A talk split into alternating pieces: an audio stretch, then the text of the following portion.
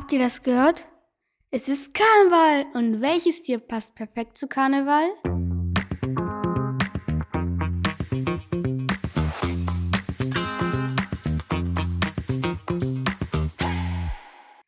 Hallo und herzlich willkommen bei Studio Baumhaus, dem Podcast, der euch schlauer macht und die Geheimnisse der Natur enthüllt. Ich bin euer Gastgeber, Kalle. Heute feiern wir Karneval hier im Studio Baumhaus und passend dazu schauen wir uns einen farbenfrosten Bewohner des Meeres an, den Clownfisch. Bist du bereit, in eine Welt voller Farben und verrückter Fakten abzutauchen? Dann legen wir los. Der Clownfisch, oft auch Anemonenfisch genannt, ist berühmt für seine leuchtenden Farben und die enge Beziehung zu den giftigen Seeanemonen. Seeanemonen sind bunte, weiche Meerestiere, die ein bisschen aussehen wie Blumen im Wasser. Was macht diese kleinen Fische? Er ist zwischen 7 und 15 cm lang, so besonders. Clownfische leben in den warmen Gewässern der Korallenriffe im Indischen und Pazifischen Ozean, sind dafür bekannt, in symbiotischen Beziehungen mit Cyanemonen zu leben. Das heißt, beide profitieren von diesen Beziehungen. Die Anemonen bieten den Clownfischen Schutz vor Fressfeinden, während der Clownfisch den Anemonen Nahrungsreste bringt und sie vor anemonenfressenden Fischen schützt. Ein besonders interessantes Merkmal des Clownsfisch ist eine Fähigkeit, ohne Schaden zwischen den giftigen Tentakeln der Seeanemonen zu schwimmen.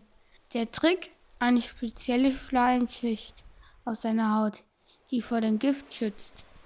Clownfische werden sie natürlich wegen ihrer bunten Farben genannt und dem Muster, die an einen Clown erinnern. Ihre Farben können von gelb-rot, rot bis zu schwarz variieren, auch mit weißen Streifen oder Flecken. Diese lebhaften Farben dienen nicht nur der, Schönheit, sie helfen den Clownfischen, sich in den giftigen Tentakeln ihrer Anemonenfreunde zu tarnen.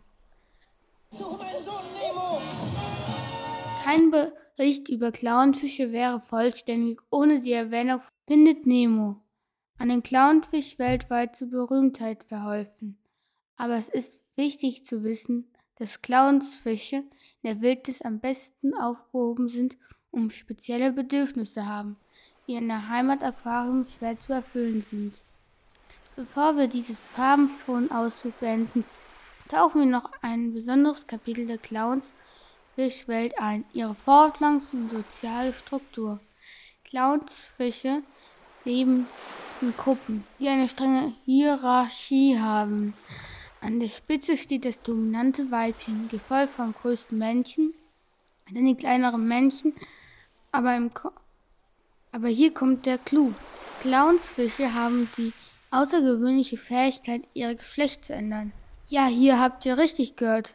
Clownsfische werden als Männchen geboren. Wenn das dominante Weibchen stirbt, sie das größte Männchen. Eine bemerkenswerte Verwandlung und wird zum neuen Weibchen. Diese Verwandlung ist permanent und ermöglicht es in der Gruppe weiteren Nachkommen zu produzieren. Das neue Weibchen paart sich mit dem nächstgrößeren Männchen der Gruppe. Das Männchen legt die Eier, die das Weibchen dann befruchtet. Diese Eier werden sorgfältig in einen sicheren Ort nahe ihrer Anemonen abgelegt und vom Männchen bewacht und gepflegt, bis sie schlüpfen. Zum Abschluss noch ein ernster Punkt. Die Heimat der Clownsfische, die Korallenriffe, sind durch den Klimawandel und Verschmutzung bedroht. Es ist unsere Aufgabe, diese wunderschönen lebenswichtigen Ökosysteme zu schützen damit Clownsfische und viele andere Meeresbewohner weiterhin ein sicheres Zuhause haben. Das war's, war ein weitere, weiteres Abenteuer im Studio Baumers. Vielen Dank, dass ihr dabei wart und mit uns die Geheimnisse der Natur entdeckt habt. Bis zum nächsten Mal. Bleibt neugierig und feiert die Wunder unserer Welt. Tschüss!